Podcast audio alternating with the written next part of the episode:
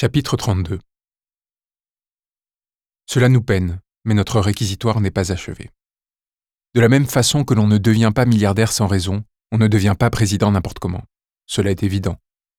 L'exceptionnalité de la fonction, qui consiste à diriger un pays, nous fait trop souvent penser qu'elle serait le fruit de l'exceptionnalité de la personne qui s'en est saisie.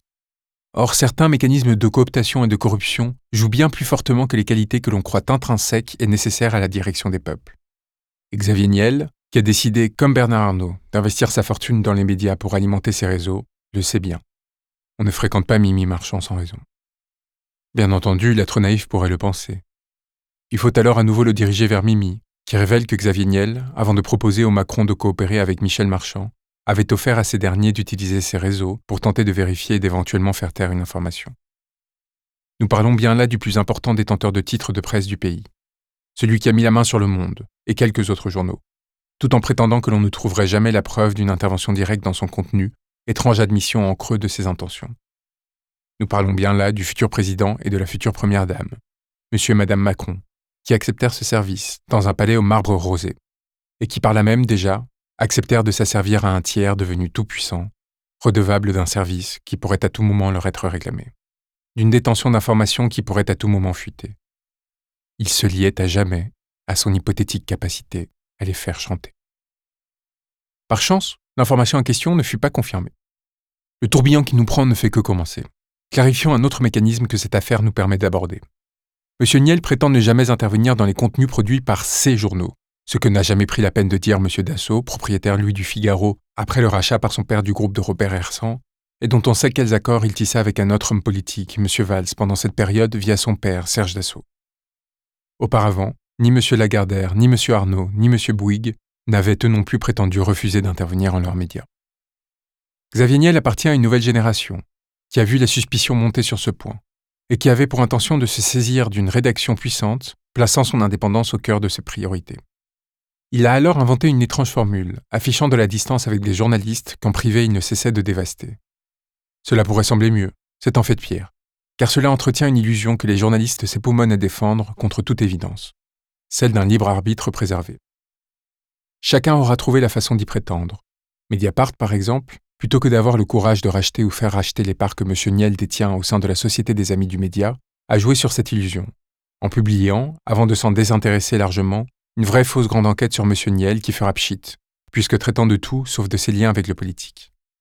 Cette illusion, le monde aura lui aussi tenté de la jouer, probablement avec sincérité, en publiant une large enquête sur M. Daniel Kretinsky, lors du rachat par ce dernier départ d'un autre oligarque, Mathieu Pigas, sans rien trouver ni indiquer qui expliquerait pourquoi celui-ci s'était soudain pris d'une fringale pour un outil censé rester démocratique et aux mains de la société.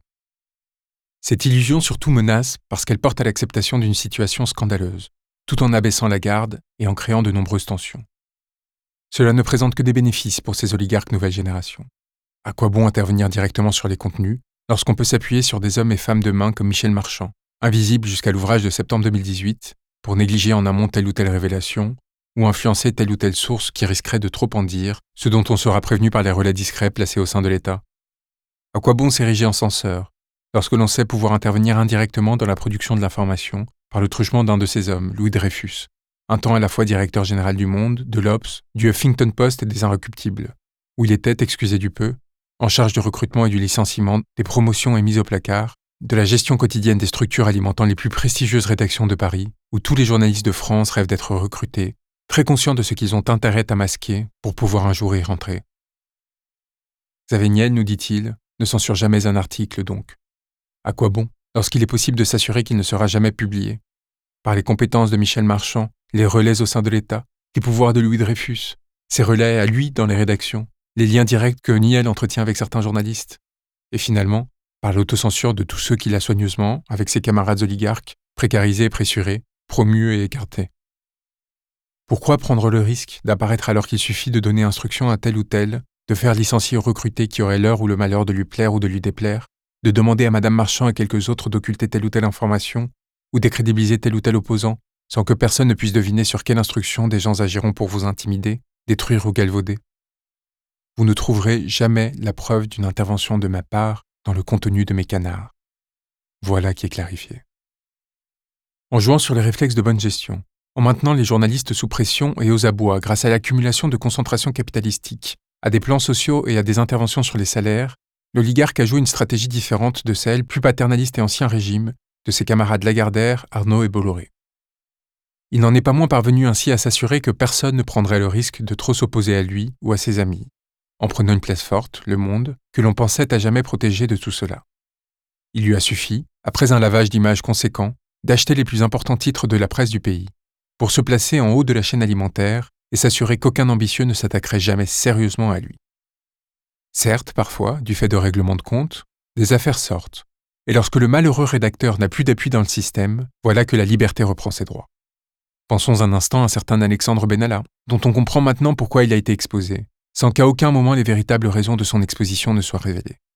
Et comparons les faits que le feuilletonnage autour de ce personnage a provoqué à celui qui serait provoqué si le même acharnement était mis à enquêter sur les acteurs que nous venons de nommer. Et rendons-nous enfin à l'évidence. En toute société saine, M. Niel, comme tout autre oligarque dont la fortune dépasse de plusieurs dizaines de générations ce que toute personne saine pourrait un jour dépenser, qui se prévaut d'une intime proximité avec le président, qui fabrique au quotidien des millions, aurait été perçu comme un trophée de guerre pour tout journaliste cherchant à se faire un nom. Lui, et non un garde du corps de 27 ans, ses truanderies de bas-fond et ses petitesses d'escroc. Et pourtant Niel continue, de déjeuner en déjeuner, à influencer les hiérarques de notre régime. Il leur suggère l'intérêt qu'il y aurait apporté à tel ou tel homme politique, dirigeant ascendant. Cette suggestion se verra colportée par l'homme de main auprès du directeur de la rédaction ou de tel journaliste rendu influent, qui à son tour, et ainsi de suite, l'air de rien, chacun ignorant volontairement à qui cet intérêt d'apparence innocent pourrait servir, jusqu'à enfin arriver à celui qui aura à rédiger l'article. Ce dernier, maintenu ou non dans l'ignorance des mécanismes ayant fait naître cet intérêt, prétend foi à celle de ses acolytes, rédigera l'article généralement élogieux. La personne ainsi recommandée n'aura-t-elle pas pour charge ensuite de récompenser, comme il le faudra, son protecteur bien-aimé?